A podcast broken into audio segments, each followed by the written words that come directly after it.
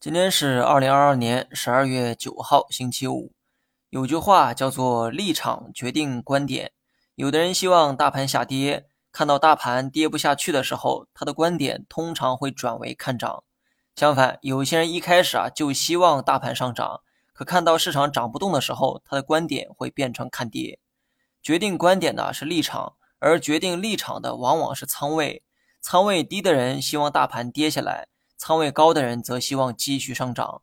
一周过去了，大盘没涨没跌，处在一个横盘的状态。但这短短的一周内，很多人的观点都发生过一百八十度的转变，这就有意思了哈。短短一周时间，市场没涨没跌，但有些人的这个观点为何会发生如此大的转变呢？答案就在我的开场白中。最后呢，说点实际的哈，判断市场的时候一定要客观。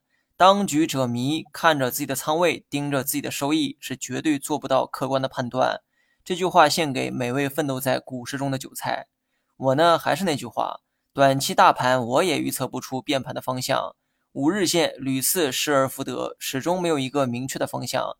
这个时候猜方向，真的只是猜而已。这个呢，不是我无能，而是我有自知之明。